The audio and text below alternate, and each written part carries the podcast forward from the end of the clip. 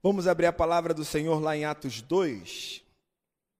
Abra sua Bíblia. Se você quiser, você pode acompanhar também no telão. Você que está em casa, eu vou fazer a leitura na nova tradução da linguagem de hoje, Atos 2, do versículo 42 ao versículo 47. Atos 2, de 42 a 47.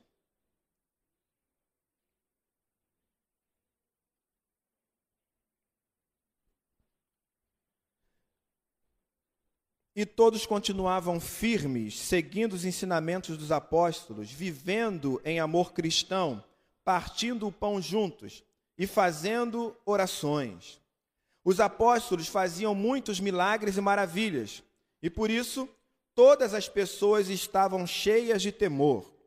E todos os que criam estavam juntos e unidos e repartiam uns com os outros o que tinham.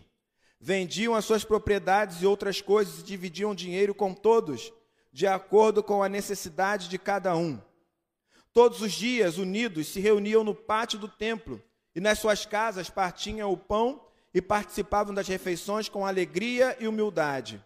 Louvavam a Deus por tudo e eram estimados por todos. E cada dia o Senhor juntava ao grupo as pessoas que iam sendo salvas. Texto muito conhecido, com certeza você já leu várias vezes, já ouviu várias pregações sobre esse texto. Mas eu preciso perguntar a você: o que você vê? Quando você lê textos como esses, que nós acabamos de ler, em Atos 2, de 42 a 47, o que você vê? Qual o modelo ou qual a referência de igreja que você tem diante de você ao ler esse texto. E aí? Quem pode ser o primeiro a me dizer o que você vê, que tipo de igreja, quais são as características dessa igreja que nós estamos vendo aqui em Atos 2, de 42 a 47? Como era essa igreja? Quem é que pode me responder? E aí, fala alto para ouvir daqui, hein? Uma igreja una, unida, é isso? que mais? Vou ter que chamar pelo nome? Margot, que igreja que você vê? Mas regala o olho não, responde só. Como é essa igreja que você está vendo aí? Tinha uma vida em comunidade. O que mais? Vamos lá, Simeia, que igreja é essa? Pensava no próximo. Guilherme. Uma igreja ativa. Zilma, que igreja é essa?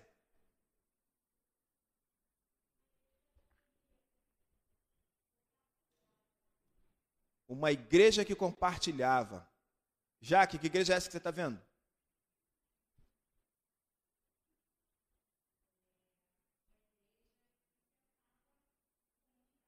Pensava em comunidade, ó, saiu daqui. Una ou un, unida, né, digamos assim, comunidade, compartilhava, não é isso? Muito bem, a gente olha para esse texto e já percebe de cara algumas coisas. Primeiro, era uma igreja perseverante. Era uma igreja que permanecia firme. Em quê? Na doutrina ou nos ensinamentos dos apóstolos. Era uma igreja que tinha perseverança na comunhão, que tinha perseverança no partir do pão e perseverança nas orações. A expressão original aqui nesse texto é como se fosse o nosso gerúndio, ou seja, denota uma ação contínua. Na realidade, o que Lucas está dizendo não é que a igreja perseverava, a igreja estava perseverando, é ir perseverando na doutrina, ir perseverando nas orações, ou seja, a igreja continuava. Os crentes tinham uma vida contínua de oração, de comunhão, de ensino, de partir do pão. Essas são as características que saltam aos nossos olhos. Não é isso? Mas aí, como a gente ouviu a vida inteira essa expressão, ah, porque nós precisamos retomar a igreja primitiva, nós precisamos ser como a igreja primitiva. Esse texto, ele já diz que igre... qual igreja é essa? Esse texto de Atos 2, 42 e 47, é um texto que está bem localizado no espaço. O que, que é isso? Toda a igreja está vivendo assim? Não. Lembra que o texto diz que a igreja diariamente se reunia onde? Aonde? No pátio do templo. E o templo ficava onde? Ai, ai, ai, ai, ai, ai, ai, ai. E aí, o templo ficava onde, gente? Em Jerusalém. Ou seja, se a igreja se reunia diariamente no pátio do templo de Jerusalém, essa igreja que ele está se referindo aqui, que perseverava na doutrina, na comunhão, no partir do pão, é a igreja da onde? De Jerusalém. Ok? Ele não está falando da igreja de Corinto, ele não está falando da igreja de Roma, não está falando da igreja de Éfeso, ele está falando da igreja de Jerusalém. É essa igreja de Jerusalém né? Poderíamos dizer que a primeira comunidade cristã é que persevera na doutrina, que persevera na comunhão, que persevera no partir do pão e nas orações, ok? E aí a gente foi ensinado a olhar para essa igreja e ver só coisa boa, né? Não é isso? Por que, que a gente precisa ser como a igreja de Jerusalém, como a igreja primitiva? Porque é a nossa igreja modelo. Se é a igreja modelo, é uma igreja, né? 100%. Não tem problema. Agora eu quero chamar a sua atenção para algumas palavras aí no texto e para algumas expressões, ok? Muito bem, uma palavra que é, é, se encontra nesse texto é o pronome possessivo. Suas. Tem a palavra suas aí nesse texto. Então, não estamos falando de deles. Estamos falando de suas. E a outra expressão que nós temos aí é a expressão uns aos outros. Ou seja, tem suas, tem minhas e tem uns aos outros. Perceba, toda a ação de partilha dessa igreja é uma ação local. Não é uma ação para fora das paredes, é uma ação para dentro das paredes. A, a igreja era uma igreja que partilhava. Partilhava com quem? Com quem? Com quem? Com quem era da igreja. A igreja era uma igreja que partilhava com quem era da igreja. Se você quisesse participar da partilha, o que, que você tinha que fazer? Entrar para a igreja, ué. Nunca tinha reparado isso, não? Mas está lá no texto. Né? Não havia nenhum necessitado entre quem?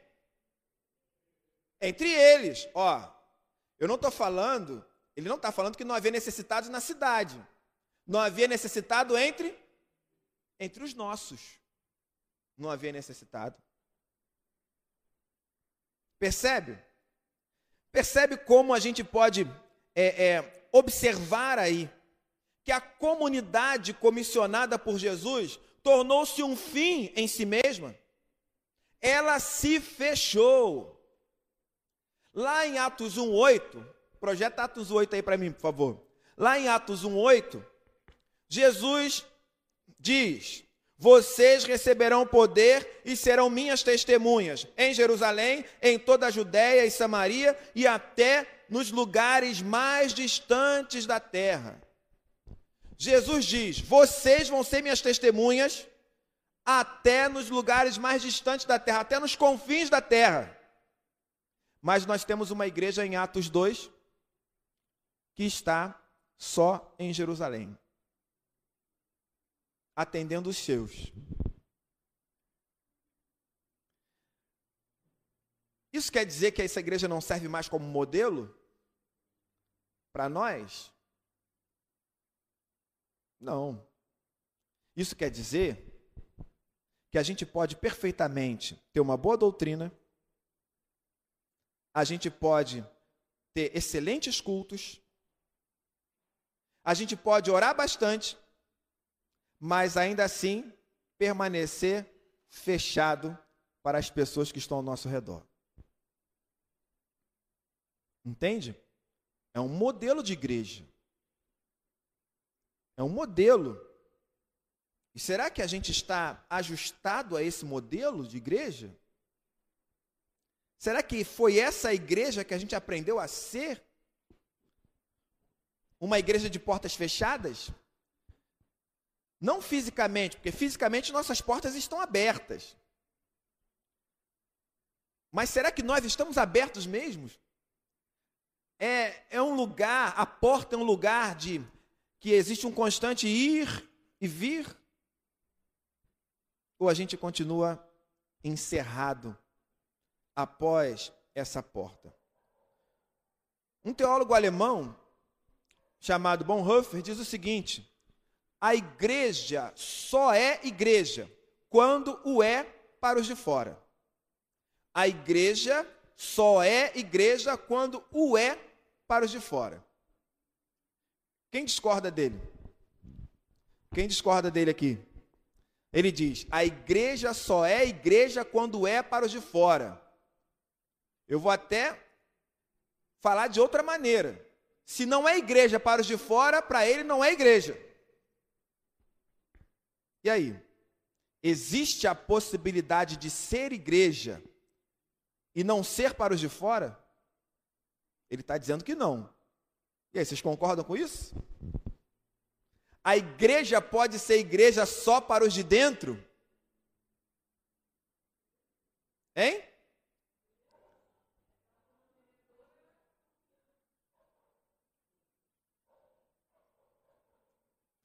Vocês são igreja só para os de dentro? Vocês, vocês, Igreja Presbiteriana de Coelho Neto, são igreja só para os de dentro?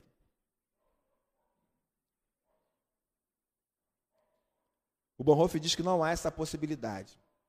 Olha, eu quero que você entenda bem o que ele está dizendo.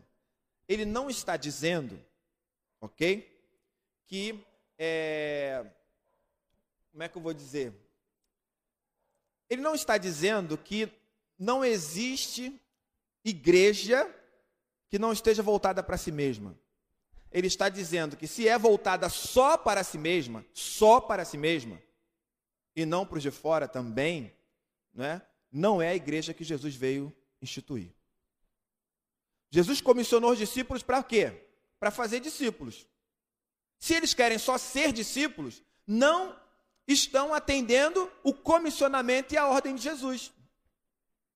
Você entende? Se você gosta desse banco, né?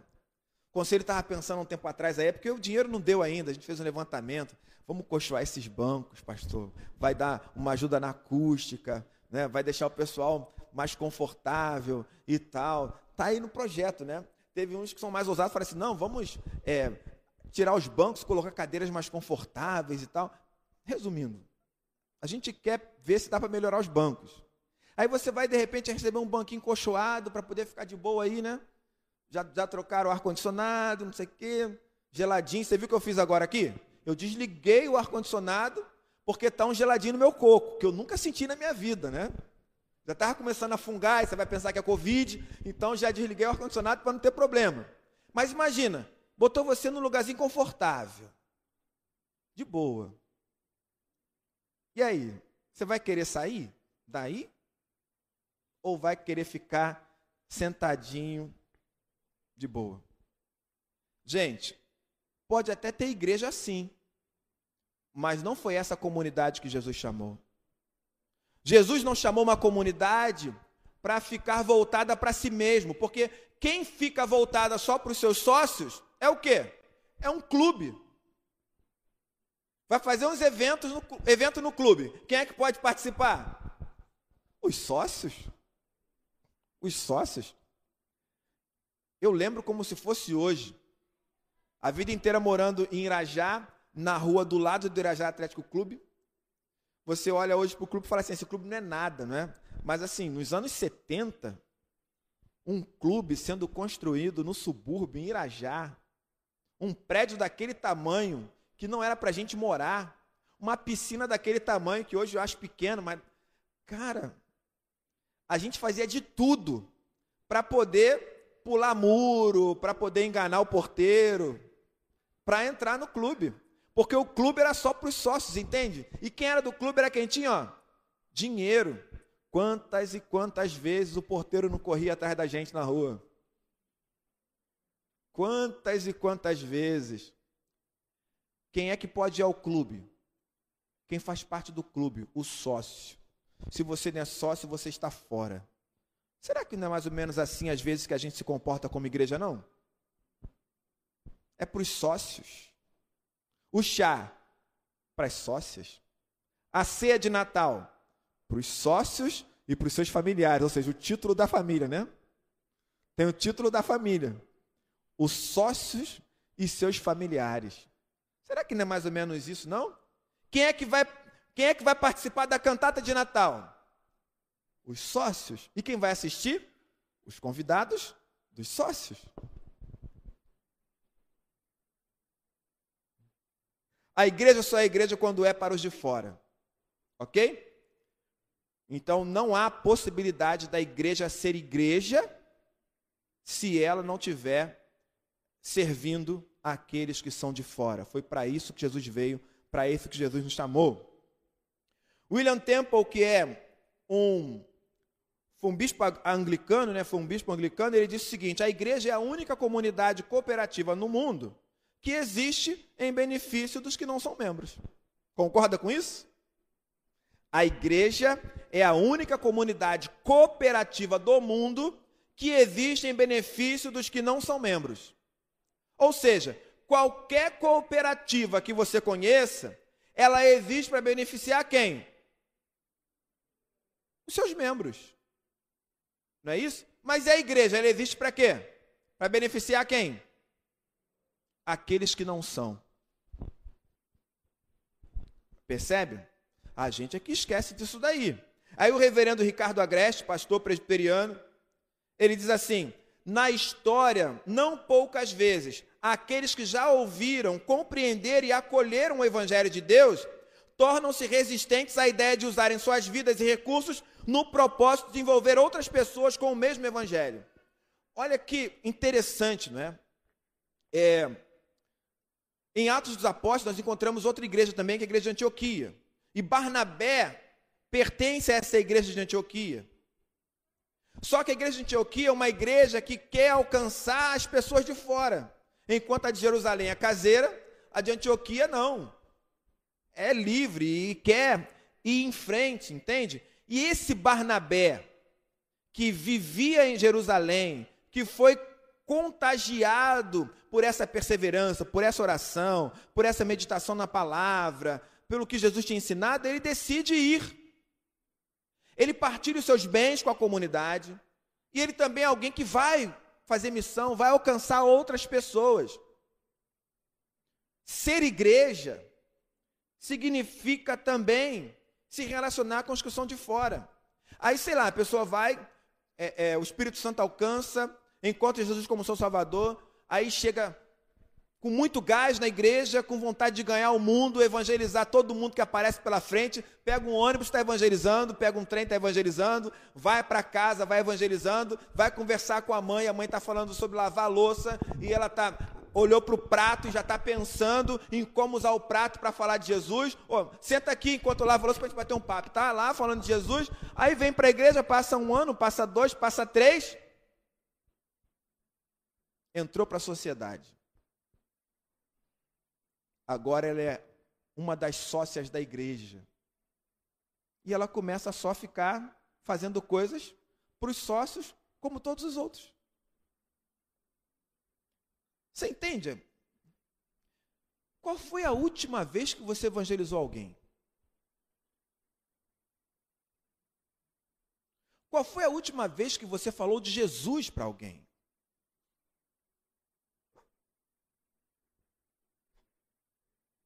Cara, se você não está conseguindo lembrar, isso não está certo. Entende? Porque, diante de tantos chamados que você tem, o principal é esse.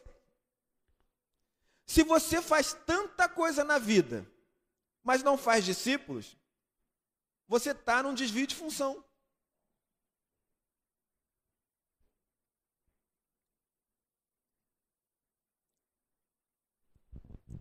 Não adianta você falar assim, mas pastor, não sei como fazer. Tá bom, não sabe como fazer.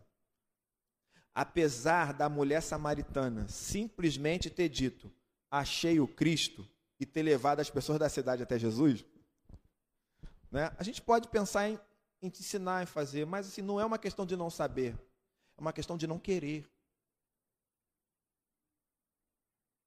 É isso, não é? é, a gente precisa entender a natureza do nosso chamado, certo? A comunidade anunciada por Jesus, ela tem que estar em constante movimento, em progresso. Ela é capacitada e orientada pelo Espírito Santo, não é capacitada por recursos humanos, nem recursos financeiros. É uma comunidade que se submete integralmente a Deus. A igreja precisa ser essa comunidade dinâmica, essa comunidade que está envolvida em um constante repensar de suas formas e estratégias. Ela vai entrando em contato com o mundo, o mundo vai mudando, ela repensa as suas estratégias, porque ela precisa cumprir a sua missão. E aí eu quero perguntar para você: você realmente quer fazer parte dessa igreja?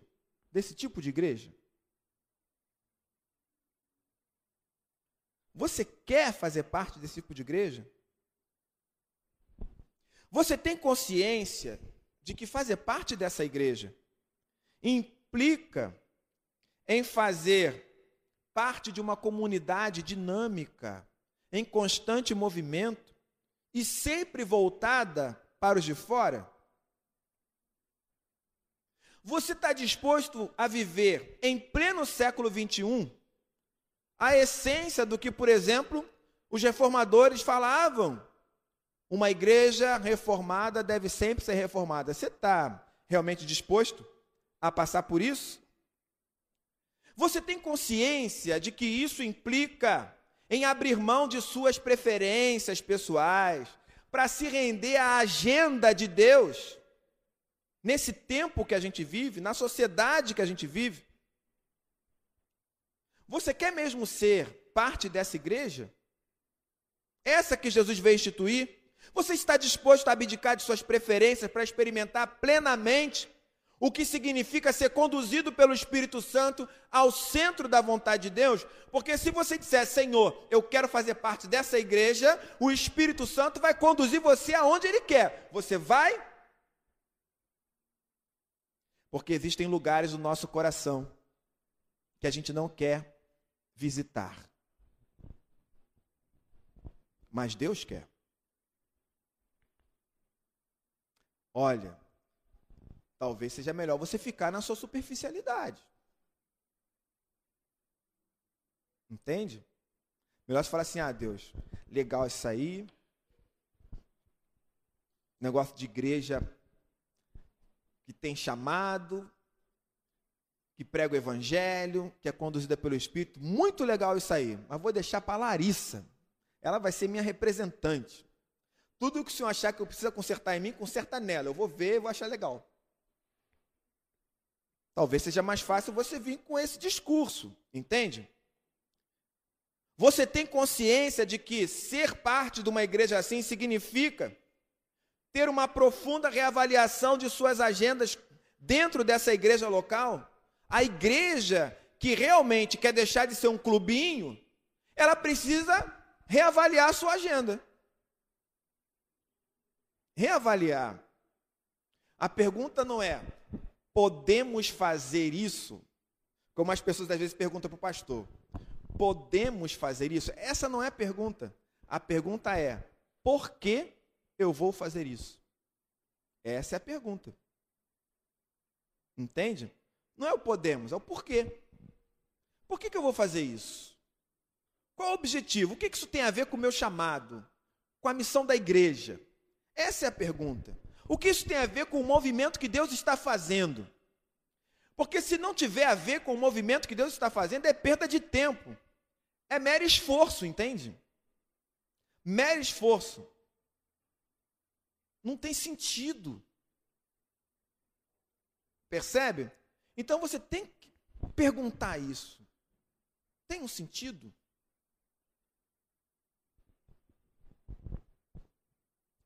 Deixa eu te fazer uma pergunta aqui. Eu quero que você entenda que eu não estou, olha, eu não estou pregando contra a cantata. Até porque eu gosto muito, entende? Não estou pregando contra a cantata. Estou avisando logo para você não pensar isso. Mas vamos lá. A gente que é velho aí nesse negócio de cantata e, sabe, passava horas, meses ensaiando, às vezes até depois do horário, até tarde e tal. Já passou por isso? Quem já passou por isso que levanta a mão? Quem já viu gente estressada em dia de cantata? Quem já ficou estressado em dia de cantata aqui? Quem já teve vontade de matar um, matar o regente, matar quem está do lado que desafinou, a pessoa da peça que esqueceu a fala? Tem alguém que já passou por isso aqui? Tem. Existe alguém aqui nessa noite que se converteu numa cantata?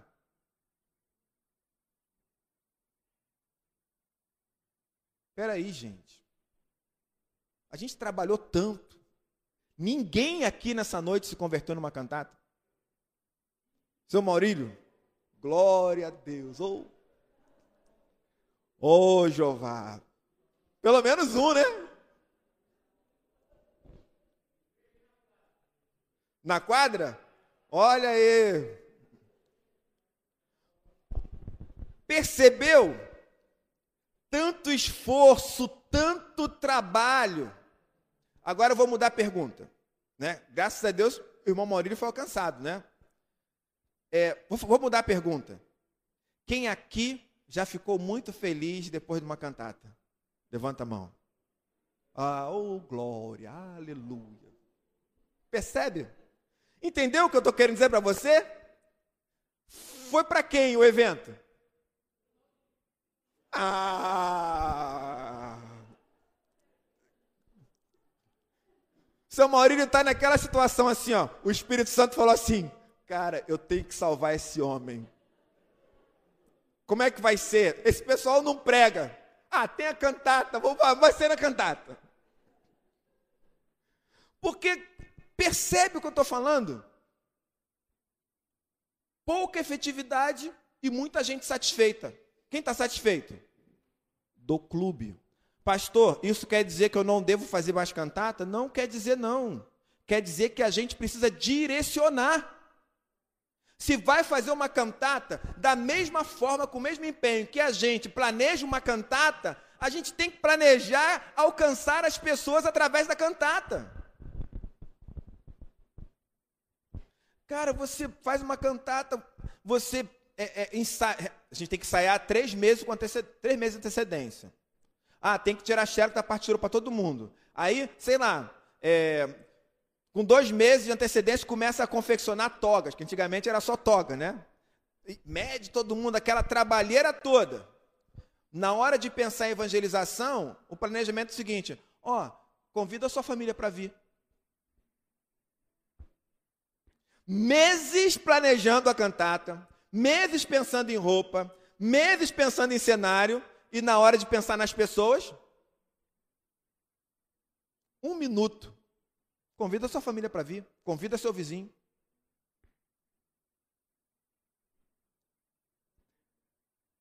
Pois é, a agenda de Deus parece meio diferente da nossa, não é? Entende? Você tem consciência de que fazer parte de uma igreja implica em romper corajosamente com tudo aquilo que simplesmente impede que os outros ouçam, compreendam e acolham o evangelho em suas vidas? Se está prejudicando a comunicação do evangelho, a gente tem que abandonar.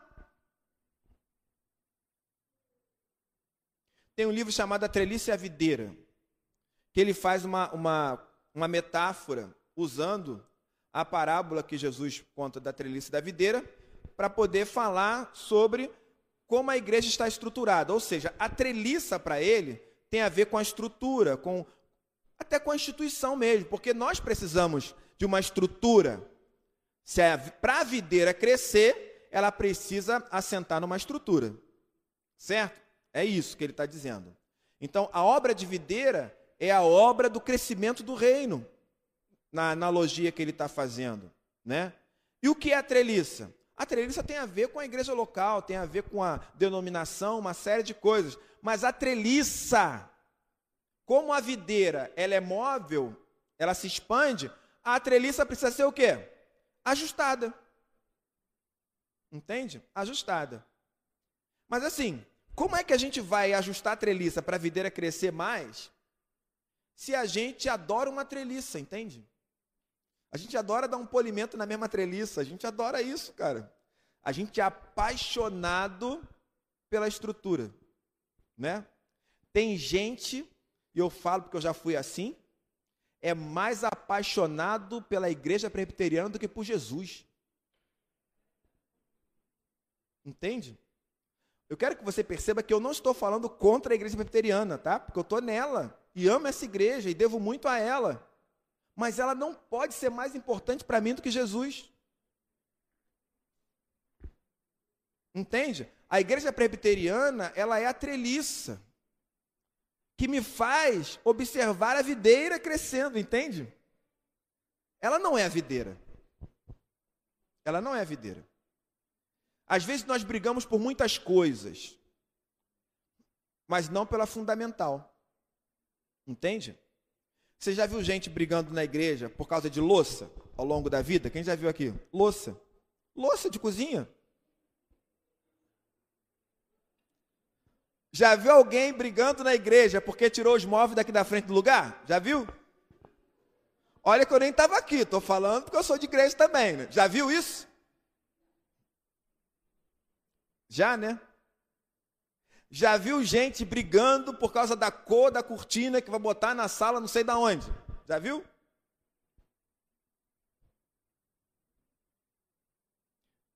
O Edinho falou que teve uma, uma, um debate quando reformaram a cozinha para saber onde é que ia ficar o fogão, o gás ia passar, esse tipo de coisa.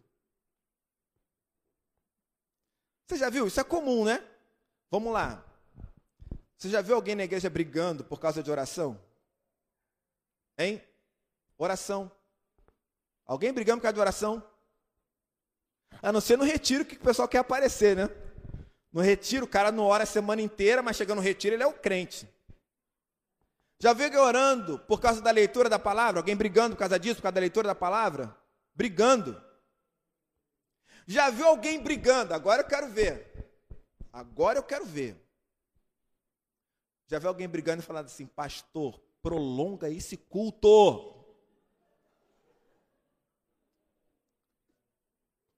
Continua, pastor. Prolonga esse culto. Ué, ô pastor, eu fico a semana inteira sem vir na igreja.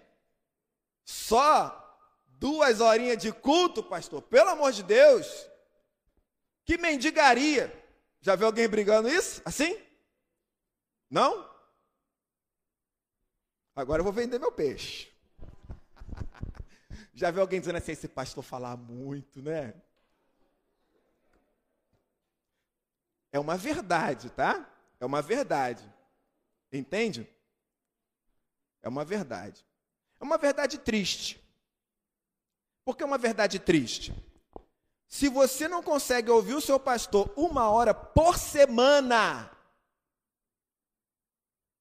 irmão,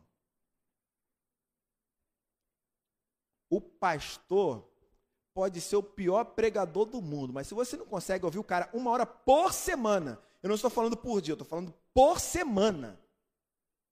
Você sabe quanto tempo a gente aprende a pregar num seminário? Por quanto tempo? A gente é orientado a pregar em quanto tempo, você sabe? 20 minutos. A Cida já teve no seminário várias vezes, sabe disso. 20 minutos. No máximo 21.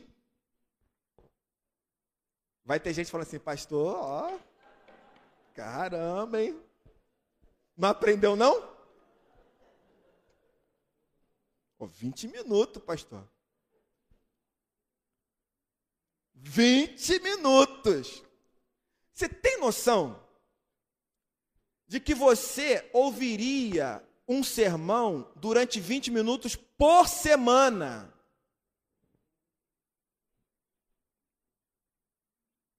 E tinha, vai ter gente que vai falar assim: Ô pastor, aquilo que você falou em 20 dava para, né? Falar nos 15 pelo menos, né?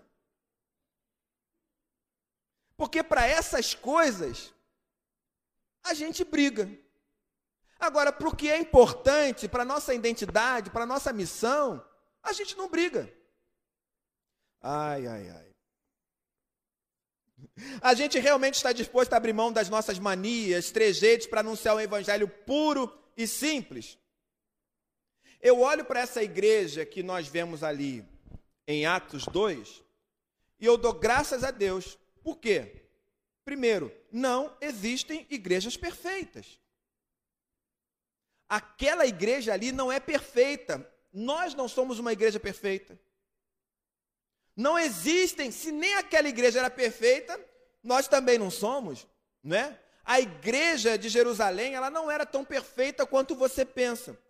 Você quer ver? Vou só pontuar algumas coisas. Primeiro, os não-judeus não tinham muita aceitação na comunidade. Está lá em Atos dos Apóstolos.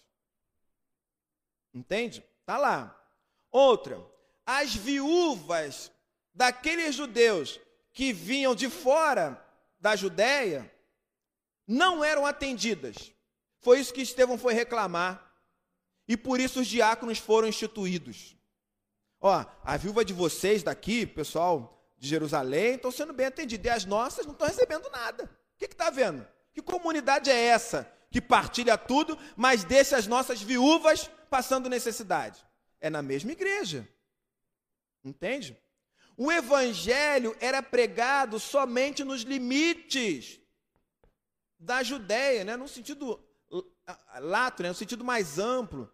Né? Judéia, quando você pensa na Palestina, hoje, era pregado só nesses limites. O máximo que essa igreja pretendia alcançar eram as ovelhas perdidas da casa de Israel. E aí é preciso que você entenda que expressão é essa: ovelhas perdidas da casa de Israel. Jesus disse assim para os discípulos, quando enviou eles: procurem primeiro as ovelhas perdidas da casa de Israel. Quem eram essas pessoas? Quem eram essas pessoas? Era o quê? Afastado do quê? Não, não tem igreja nesse momento. Ele diz aos discípulos: procurem primeiro as ovelhas perdidas da casa de Israel. Quem eram essas pessoas? As pessoas que, fala mais forte, que não eram judias? Não. Assim a gente foi ensinado, viu, Felipe? Assim a gente foi ensinado. Quando a gente pensa em ovelhas perdidas da casa de Israel, a gente pensa em alguém que não pertence ao povo. Volto a, a dizer para você: Jesus está dizendo, ovelhas perdidas da casa de quem? De Israel. Ele está falando de gente do mesmo povo, não é de fora. Gente do mesmo povo, só que essas pessoas consideradas ovelhas perdidas da casa de Israel não eram as pessoas do sul ali da Judéia de Jerusalém, né? Não é dali. Por quê? Lembrem que o povo de Israel foi dividido em tribos, não é isso? Ah, depois ele foi dividido em dois reinos, reino do norte e reino do sul. Reino do sul foi chamado de Judéia, né? Ah, e tinha como capital Jerusalém. Reino do norte era chamado de Israel e tinha como capital Samaria. Para o cara que está no sul, na Judéia, todos aqueles que pertenciam ao norte eram ovelhas perdidas. Mas todos descendem do mesmo Israel, entende? Então, que Jesus, Jesus está enviando os discípulos naquele momento para alcançar as pessoas, como ele disse lá em Atos 1:8, Judéia, Samaria, ó, Jerusalém, Judéia, Samaria, Samaria já está lá nas ovelhas perdidas, entende? Essa igreja aqui de Jerusalém, ela toma isso literalmente e ela só quer alcançar um pessoal que está ali na região. Fora, não. Quem vai para fora é o pessoal de Antioquia, Paulo e Barnabé. Lembra da conversa de Pedro? Pedro, ele tem uma visão em Jope, que também está dentro ali da, da Palestina, e na visão de Jope era para ele ir até Cesareia, que também fica na Palestina. Pedro já não queria ir até Cesareia, porque Cesareia era considerada uma cidade impura. Templos romanos, uma série de coisas. Pedro já não queria ir lá. Aí o Espírito Santo dá a visão para ele, né? Desce o lençol do céu, cheio de animal impuro. Aí Deus diz assim: Pedro, olha, pode matar e comer isso aí? Pedro fala assim: de jeito nenhum. Nem o Senhor me mandando comer isso eu vou comer, porque eu não coloco na minha boca nada impuro. Aí Deus diz: Pedro, como é que você pode considerar impuro o que eu purifiquei, Pedro? Aí Pedro, tá bom, tá tranquilo. Já que o Senhor purificou, o que, que isso significa? o Espírito Santo conta. Aí daqui a pouco chegam os enviados de Cornélio lá. Cornélio era um centurião romano, que morava onde? Na cidade onde Pedro não queria ir. E aí os caras chegam, Pedro está esperando por eles, porque Deus tinha avisado. E aí, quando Pedro encontra com os caras, a pergunta: O que, vocês estão fazendo aqui? O que, vocês vieram fazer aqui? O que, vocês querem de mim? Mas Deus já tinha dito para ele o que queria. Ainda assim, ele pergunta. Os caras contam a história todinha. Aí Pedro decide ir. Mas ele não vai sozinho. Ele pega dois candangos e leva com ele para Cesareia. Chegando em Cesareia, eu imagino Pedro assim, ó. Só que Cornélio, quando viu Pedro chegando, já saiu, já abraçou, já beijou, já botou para dentro, empurrou Pedro para dentro. Pedro, peraí, o que, que você quer de mim? Por que, que eu estou aqui? Aí Cornélio vai e conta. Conta a visão, conta o que Deus disse, conta tudo para Pedro, está tudo batendo, está tudo batendo. Só que Pedro percebe que Cornélio tinha preparado um banquete. E agora? Eu sou crente, eu sou judeu, mas eu não posso sentar na mesa com um cara que não é judeu, vou comer se essas comidas aí forem puras. Você pensa que aquela visão de Pedro tinha a ver com Cornélio? A visão de Pedro tinha a ver com banquete. Deus estava dizendo para ele: você vai entrar na casa de um incircunciso vai ter um banquete lá. Você tem que sentar e comer. É isso que Deus está dizendo para Pedro. Pedro prega, o Espírito Santo desce, Pedro fica surpreso e vai embora. Depois ele é chamado. E aí, quando a igreja de Jerusalém, essa igreja aqui que perseverava na doutrina da comunhão, nas orações, chama Pedro: Pedro, vem cá, vamos conversar. Estou sabendo que você foi na casa de um homem circunciso. Que história é essa? Você sabe que a gente não se mistura? Aí Pedro falou o seguinte: Olha, realmente eu estive lá. Estive lá porque Deus mandou. Porque se Deus não tivesse mandado, eu não iria. O Espírito Santo me deu uma visão. Aconteceu isso. E eu fui lá atender a ordem de Deus. Não foi por minha vontade. E quando eu cheguei lá e preguei, o Espírito Santo desceu sobre eles, como aconteceu conosco. Mas entendam, aqui estão esses dois homens de prova que foram comigo, de que eu não toquei e não comi absolutamente nada. Não é verdade? Os caras, não, Pedro, show. Estava junto, mas separado ao mesmo tempo. Essa igreja aqui, ó. Essa igreja aqui não é perfeita, entende? Não é perfeita. Então, esse texto mostra para mim que é possível ser igreja sem estar comprometido com a agenda de Deus. Porque os fariseus nos dão esse exemplo. Alguns fariseus da época de Jesus faziam tudo que a gente faz. Tudo. Você ora? Quem ora aqui? Vou até fechar o olho para não ficar com vergonha. Quem ora aqui?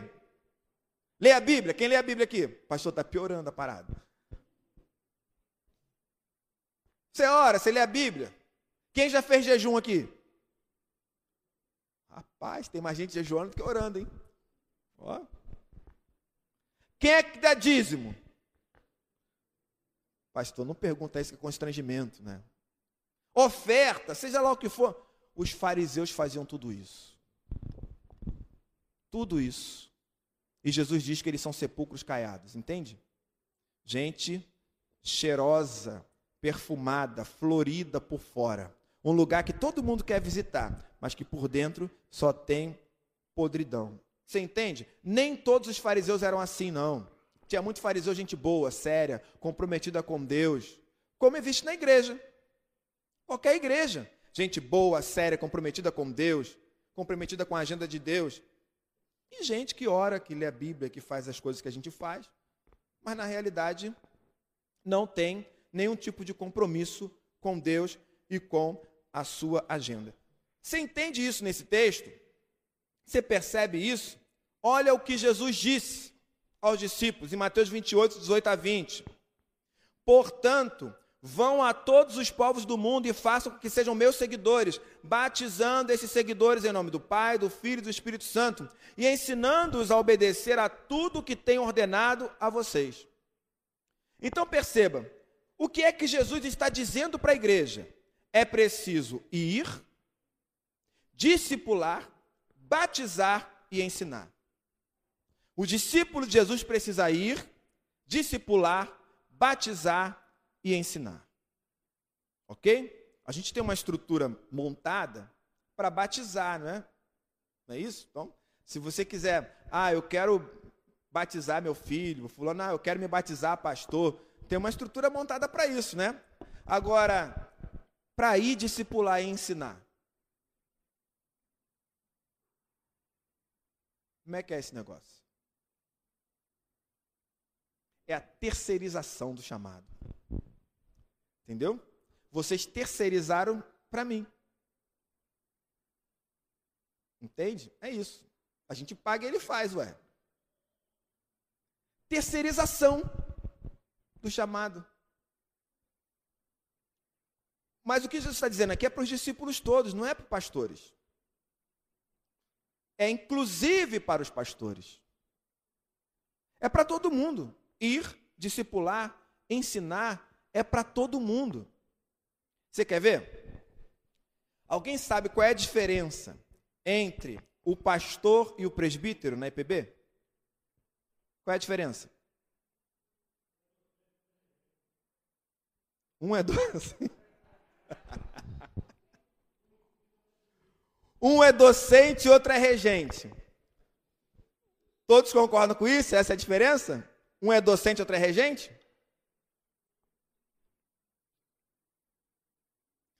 Isso é caô.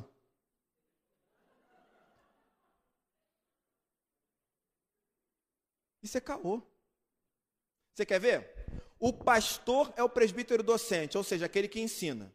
Ele não participa de reunião administrativa, não? Ele só ensina? Ou na hora da reunião do conselho eu tenho que estar lá? Hã? É, não é? Então, que história é que eu sou docente só? Vamos para o outro lado da moeda agora. O presbítero ele é regente, legal. Aí quando vai falar sobre a função do presbítero, ele tem que visitar, ensinar, pregar, ser apto para o ensino, está lá no, no texto. Pensa comigo. Pela nossa Constituição, qual é a, a única coisa, ou as únicas coisas que um pastor pode fazer que um presbítero não pode? Hã?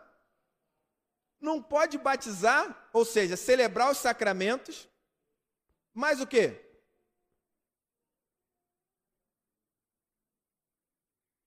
Nem petrar bênção, né? É discutível, mas não pode petrar bênção. Mas assim, tirando isso, o resto é tudo igual. É tudo igual. Se vocês falarem para mim que o pastor, o pastor é o presbítero docente, o Neucei vai ficar ofendido. Por quê? Porque ele dá aula, cara, e é presbítero.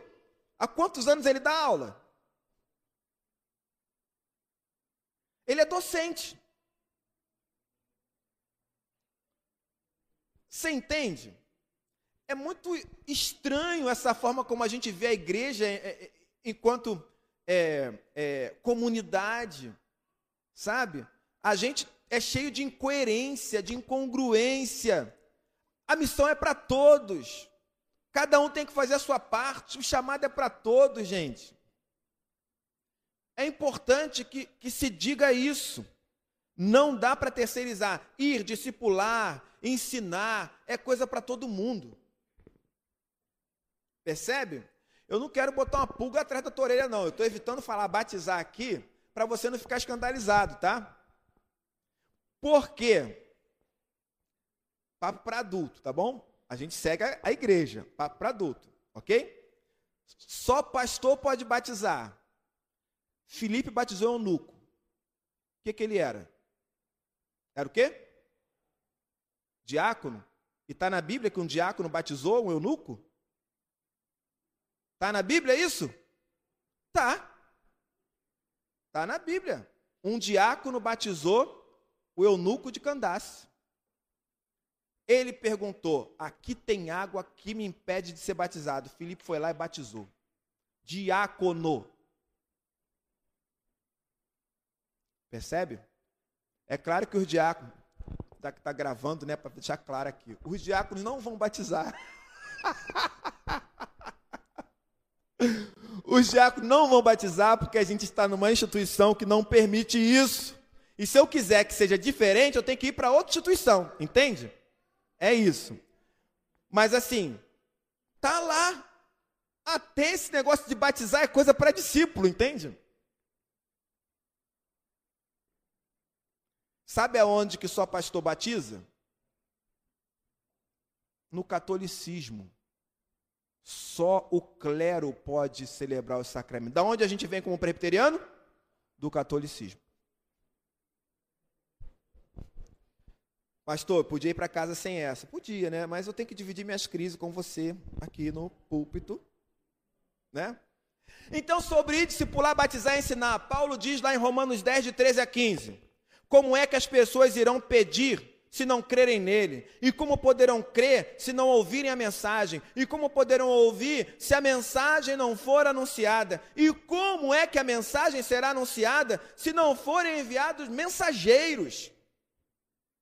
Ou seja, a nossa apatia, a nossa negligência quebra a engrenagem que faz o crescimento do reino, o desenvolvimento dele acontecer.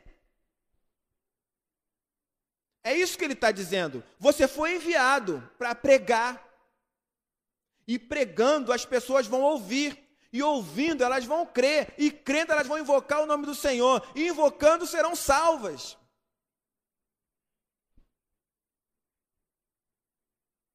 Os discípulos perguntaram para Jesus: qual será o sinal da tua vinda? Jesus disse: Fica ligado. Vai ter guerra e rumor de guerra. Mas esse não é o fim. Vai ter doença, epidemia, mas esse não é o fim. Mas quando o evangelho for pregado em todo o mundo para testemunho de todas as nações, então virá o fim. Nós somos tão cara de pau que a gente é, é capaz de cantar aqui: Vem Senhor Jesus, Maranata, ora vem Senhor Jesus, mas não prega o evangelho. É muita cara de pau, né? Eu imagino Deus lá do céu vendo isso. Caramba, ó, eu falei que para o retorno acontecer tem que ter pregação. Esse pessoal está aqui com o braço erguido, olhando para cima, mandando eu chegar. Os caras não chegaram nem na esquina ainda. Esse povo de Coelho Neto está lá cantando Maranata, ora vem, Senhor Jesus, mas o caixa do supermercado nem sabe que tem igreja na Taquarixim.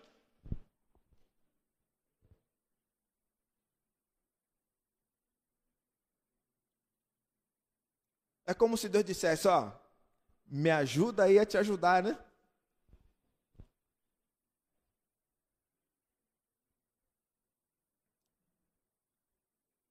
O ponto de partida é uma decisão pessoal, entende? Pensa nisso. Uma decisão pessoal. Você que tem que decidir mudar a mentalidade da sua igreja. Primeiro, mude a sua é preciso comprometimento com o reino, com a igreja. Depois, perseverança. E aí a igreja vai se movimentar. Para a gente concluir, o Ricardo Agreste, no, no livro Igreja, estou fora, ele traz três modelos de igreja. Três. Eu vou falar para você sobre esses modelos para você identificar a sua, tá bom?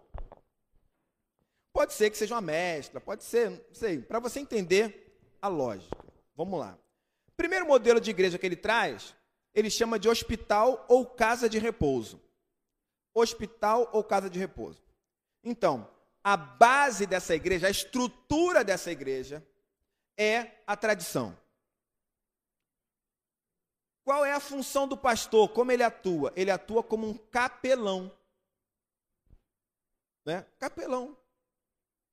Pessoas doentes precisam atendidas e o pastor vai lá para poder aplicar o remédio e tal. Ele é um capelão. Os membros são pacientes.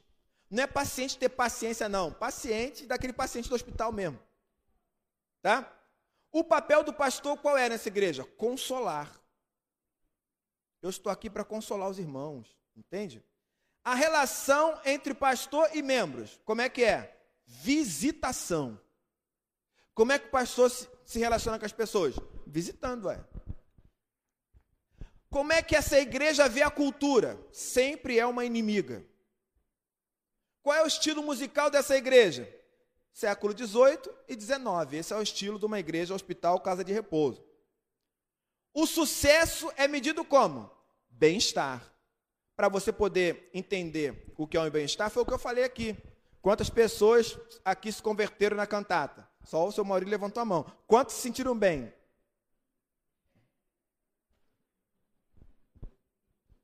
Entendeu? Ah.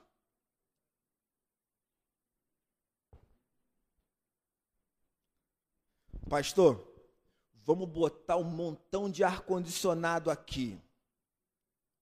Para quê? Para que os irmãos da igreja não passem calor. Não é uma benção? Ninguém fala assim, pastor, para que quando eu trouxer o meu visitante aqui, não crente, para que ele não tenha vontade de ir embora, que ele fique. Você pensou no visitante? Você pensou no seu convidado, naquela pessoa que você está discipulando? Pastor, eu até suportaria o calor da igreja, porque eu sei o que Jesus fez por mim, mas essa pessoa que eu estou trazendo aqui, pastor, ela precisa estar tá no fresquinho pelo menos. Claro que não, né? Farinha pouca, o meu pirão primeiro. Meu bem-estar. Como é que é o crescimento dessa igreja Hospital Casa de Repouso? Biológico. Gente, vamos fazer filho. Vamos fazer filho, né? Para a igreja crescer. Já ouviu alguém falar isso? Tem que fazer filho, a igreja tem que crescer, faz filho. Cara, olha só que coisa louca, não é? É nos relatórios que eu percebo das nossas igrejas presbiterianas, as pessoas ficam só mudando de igreja para igreja, entende? A minha igreja cresceu 20%. Aí vieram, sei lá, três pessoas da igreja de Rocha Miranda transferida para cá, veio uma jurisdição a pedido vinda lá da Pavuna, que mudou para cá. Cadê o pessoal do mundão, da rua? Cadê o pessoal? Que foi evangelizado e aceitou Jesus como Salvador? Onde é que eles estão no nosso relatório? Não, porque a nossa igreja fez 20 profissões de fé. Tudo adolescentes criados da igreja. Batizado na infância, 20 profissões de fé. Cadê o pessoal da rua? Que nunca ouviu falar de Jesus? Cadê o povo?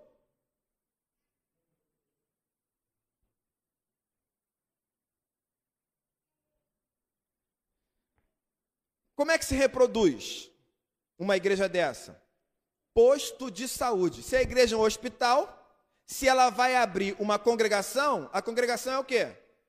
É um hospital em menor escala, ou seja, tudo que tem no hospital vai ser feito no posto de saúde.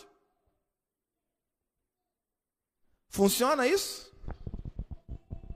Se eu pego o meu hospital e vou reproduzir num posto de saúde, num outro lugar, eu estou desprezando as características específicas daquele lugar, o público daquele lugar, os recursos daquele lugar.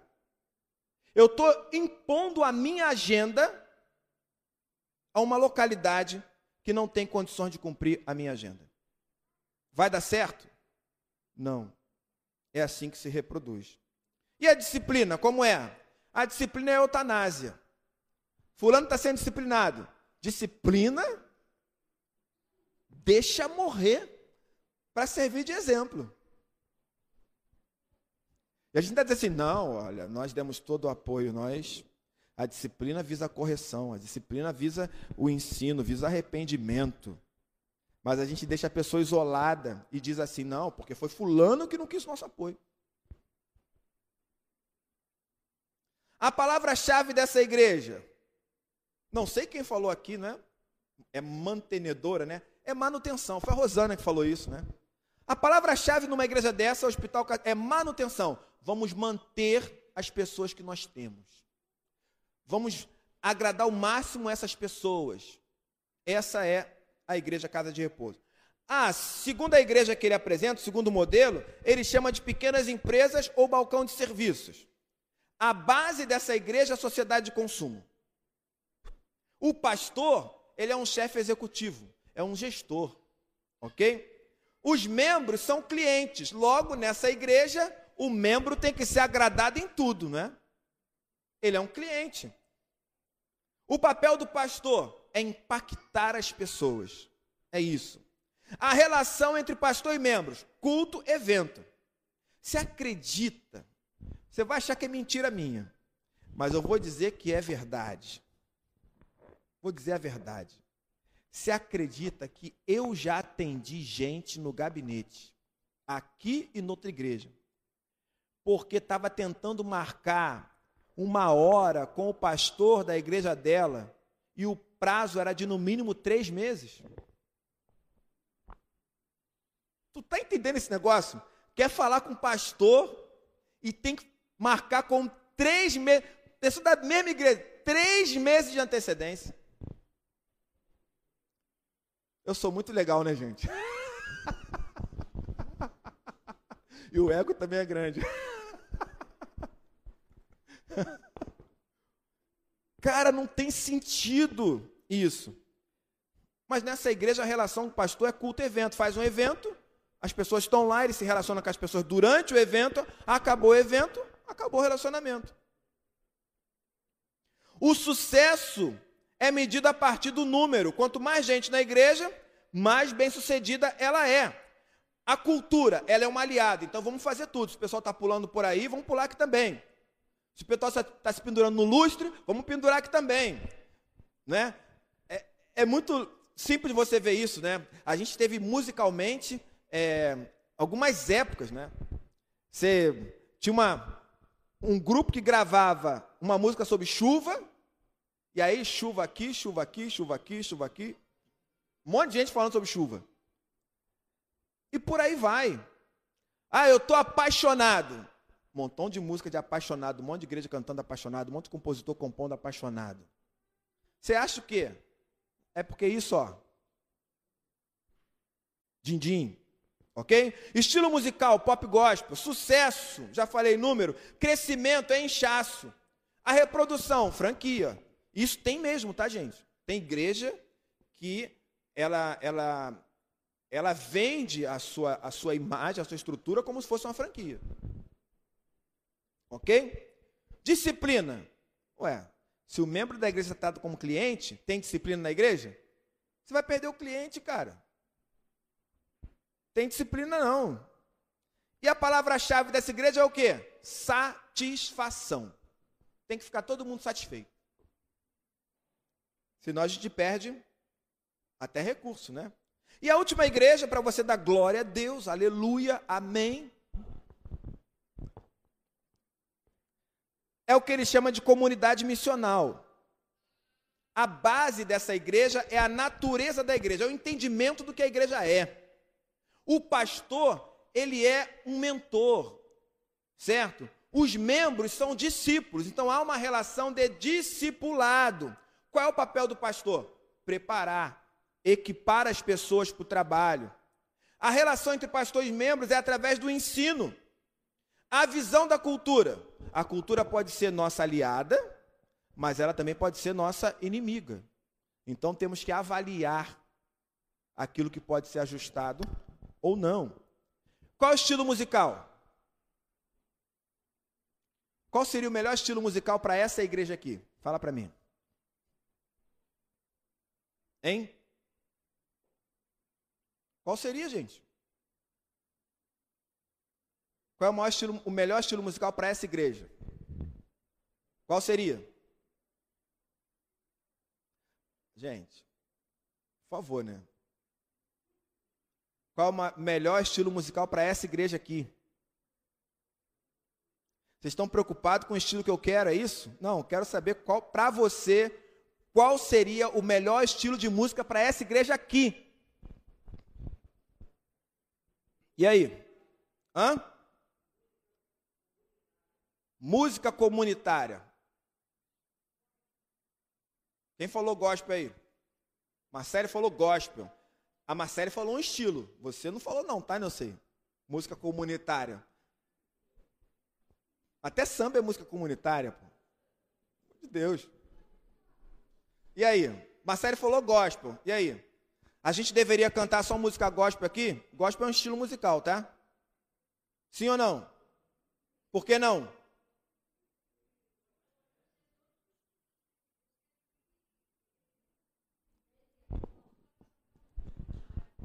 Todo estilo de música vai do coração. Se eu posso cantar um sambinha então agora aqui, tranquilo? Evangélico? Posso? E um funk? Posso? Hã?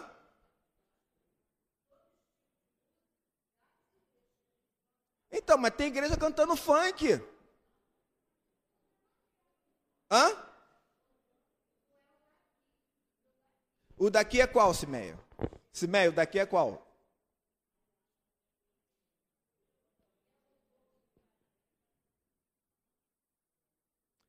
Irmãos, vamos fazer a leitura correta, né? Com sinceridade? Vamos lá. A gente precisa cantar hino na igreja? Por quê? Porque a gente gosta, ué.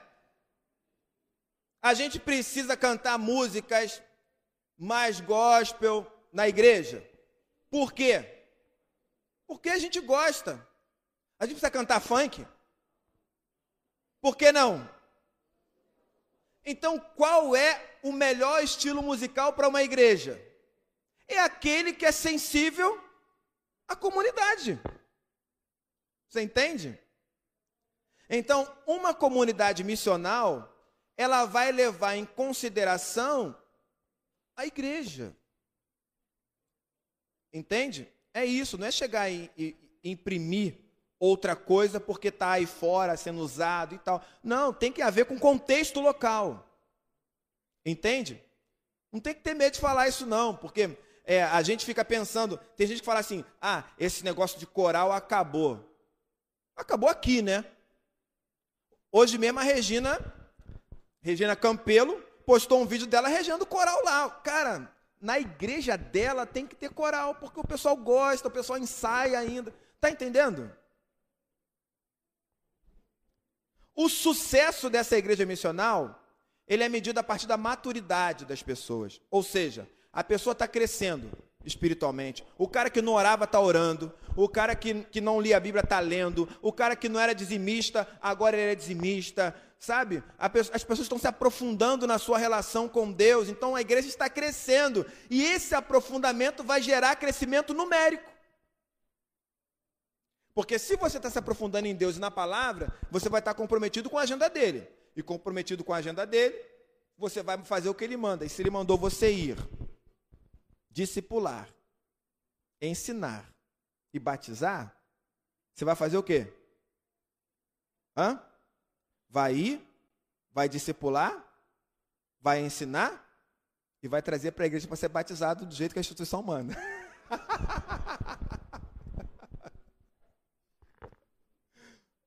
Tá certo? Porque esse é o nosso caminho. Entende? Como é que a igreja se reproduz? Não vou nem explicar que eu já falei sobre isso. Multiplicação é assim. Como é a disciplina? Restauração. O objetivo da disciplina é restaurar a pessoa, integrar a pessoa. E a palavra-chave dessa igreja é a palavra missão. Então, assim, eu apresentei você três modelos de igreja, ok? É, que o Ricardo Agreste traz no livro dele. É claro que, eu não sei se você percebeu, mas a nossa base histórica de igreja é um hospital casa de repouso. Entende? É isso. Né? O pastor ser um capelão. É você ter aconselhamento. Quando é que você vai buscar aconselhamento pastoral? Quando tem problema, né? Isso não é discipulado. Isso não é mentoria. Mentoria não é só quando tem problema. Mentoria é para a vida. Ué, ou quer dividir a pimenta malagueta comigo, mas na hora de comer o filezinho não, né? Rosbife não quer não, só quer dividir a pimenta malagueta. Mentoria e discipulado não é, não é para isso, entende? Então, a nossa base histórica é essa. Para onde nós estamos caminhando como igreja? Para onde? Eu tenho certeza absoluta, que eu não estou maluco, que você identificou alguns elementos da comunidade missional na nossa igreja. E eu tenho certeza que você disse assim, pensou assim, ó, isso aqui a gente não tem não. Ou então você olhou para a manutenção e falou assim, a gente ainda é assim. A nossa igreja está numa transição, entende? Há um bom tempo. Né? A gente está num processo de revitalização. É isso. Um processo que foi planejado pelo conselho da igreja e que a gente está seguindo. A nossa intenção é ser plenamente uma igreja missional. Entende? Isso tem a ver com a sua relação com Deus, isso tem a ver com a relação da liderança com a igreja, com a sua relação com o pastor, com a relação do pastor com você e com a sua família. Isso tem a ver com uma igreja que precisa se abrir para alcançar o mundo, porque para isso ela foi chamada. E você faz parte desse, desse processo. Tá bom? Muito bem. É isso. É isso. A nossa série de mensagens fala sobre vida em comunidade.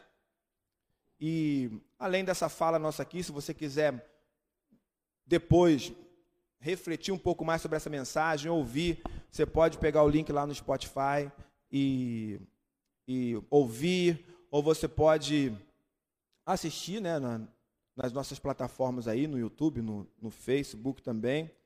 Tá? Mas essa reflexão para nós é muito importante porque eu estou tentando mostrar para vocês o movimento que Deus está fazendo aqui na nossa igreja. Não somos perfeitos, estamos longe disso, né? mas a gente quer estar no caminho. Tá bom? Amém? Vamos ficar de pé então?